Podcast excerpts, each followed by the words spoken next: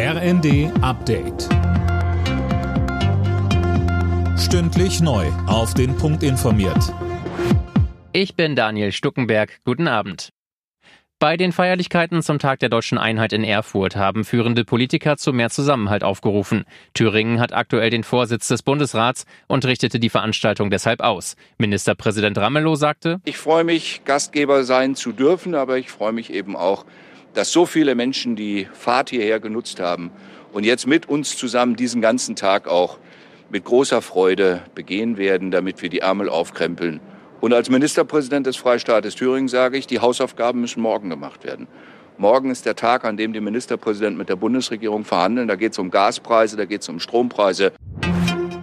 Die Europäische Union hat den ranghöchsten russischen Diplomaten einbestellt. In Brüssel reagiert man damit auf die Annektierung von vier ukrainischen Regionen durch Russland. Mehr von Max Linden. Auch viele EU-Mitgliedstaaten haben deswegen russische Botschafter einbestellt, darunter auch Deutschland.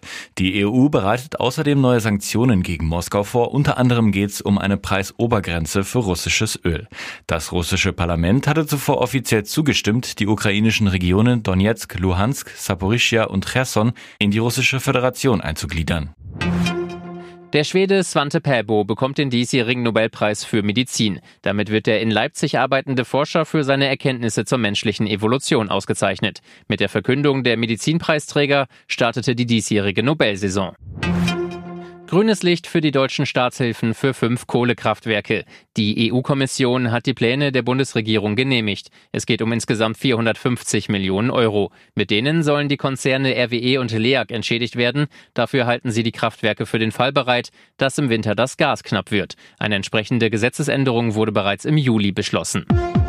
Alle Nachrichten auf rnd.de